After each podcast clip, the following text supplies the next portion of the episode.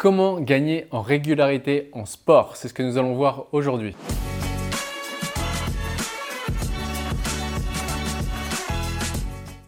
Bonjour, ici Pierre, fondateur de l'Académie de l'Haute Performance, entreprise qui accompagne des sportifs, des entrepreneurs à gagner confiance, gagner sérénité, se libérer de la peur d'échouer et ainsi battre le record personnel. Je suis aussi l'auteur de plusieurs ouvrages que vous pouvez retrouver dans la description et également, avant d'aller plus loin, vous pouvez bénéficier d'un entretien offert avec un membre de mon équipe. Peut-être qu'aujourd'hui, vous faites des fois des bons matchs, des matchs extraordinaires, vous dites Waouh, c'est bon, j'étais trop fort. Et après, quelques matchs plus tard, eh bien, vous faites un match catastrophique et vous passez totalement à côté. Eh bien, nous allons voir aujourd'hui comment est-ce qu'on peut faire pour gagner en régularité. Donc, par exemple, avec un sportif que j'ai accompagné qui avait ce problème, eh bien, il était, il était irrégulier, il y avait les gens autour de lui, qui disaient Mais c'est incroyable, tu es irrégulier. Et donc, on est allé voir ensemble bah, qu'est-ce qui se passait dans ses perceptions, puisque nos perceptions entraînent nos décisions et entraîne nos actions. Donc, quand il faisait un match qui était vraiment excellent, il se percevait vraiment excellent, il se disait waouh, c'est bon, j'étais trop fort. Et donc, il se faisait quoi? Il était en train de se relâcher. Et donc forcément, vu qu'il se relâchait, derrière, il se prenait une claque. Et donc après qu'il ait fait euh, un mauvais match, eh bien, il enchaînait mauvais match, bon match, mauvais match, bon match, avec du je suis trop fort, je suis trop nul, je suis trop fort, je suis trop nul. Et donc déjà, la première chose, c'est important de ne pas s'identifier à son résultat. Ce n'est pas parce que tu as gagné un match que tu es trop fort. Ce n'est pas parce que tu as perdu un match que tu es trop nul.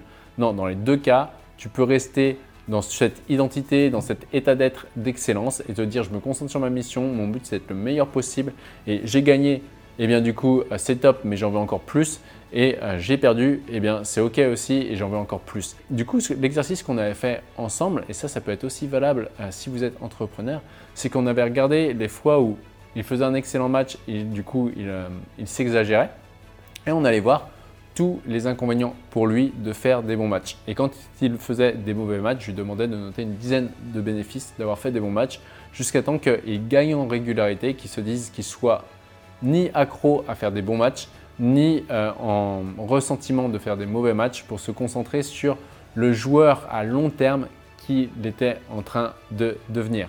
Et là, petit bonus aussi avec, une athlète que j'avais vue en, live du coup qui était aux Jeux Olympiques. Et je me rappelle, elles font la première au tour de poule. Et euh, quand je on se connecte comme ça ensemble. Et euh, du coup, il y avait les demi-finales qui étaient juste derrière. Et je la vois, elle fait ouais là j'ai un peu de mal à me remettre dedans, mais je suis trop contente. Les gens nous disent qu'on a été trop forte, qu'on a des chances et tout, etc. Et du coup je fais ouais donc l'entourage réagit comment? Bah l'entourage il est hyper euphorique, c'est un truc de dingue là ce que vous avez fait et tout. Et, toi? Bah moi je suis trop contente et tout. Et donc ce qu'on a fait pour euh, parce que là j'ai vu qu'elle s'exagérait, j'ai vu dans ses yeux qu'elle n'était pas présente. Eh bien je lui ai dit ok quels sont les inconvénients pour toi d'avoir fait première au tour de poule donc elle dit bah là, personne m'a posé cette question. On est quand même sur des Jeux Olympiques, c'était à Tokyo, donc en, 2021. Et euh, je lui dis aussi quels sont maintenant les bénéfices pour tes adversaires d'avoir fait deuxième ou troisième au tour de poule? Ah bah elles sont au taquet, elles s'en mettent dedans et tout. Je sens que je vois ses yeux vraiment switcher, qu'elles reviennent présence, présente et du coup qui est cette notion de bonne pression qui est là. Donc la bonne pression c'est entre la zone de certitude, je sais que ça va le faire, et la zone d'incertitude. Un être humain est au sommet de sa performance quand il est au milieu de la zone de certitude, d'incertitude. Je sais que ça va le faire, je ne sais pas que ça va le faire. Donc c'est important de garder ça si vous voulez gagner en régularité. Eh bien c'est important d'aller chercher cette zone à chaque compétition. Quand vous avez un match où vous dites ça va être facile, posez-vous la question de dire ok c'est quoi, quels sont les inconvénients d'avoir ce match facile? Quand vous avez un match que vous percevez qui va être difficile, allez voir tous les bénéfices pour vous que ce match va être difficile jusqu'à vous recentrer sur le long terme, sur votre mission, sur votre état d'être et d'être un être humain de plus en plus fort dans ce qu'il fait pour pouvoir gagner en régularité.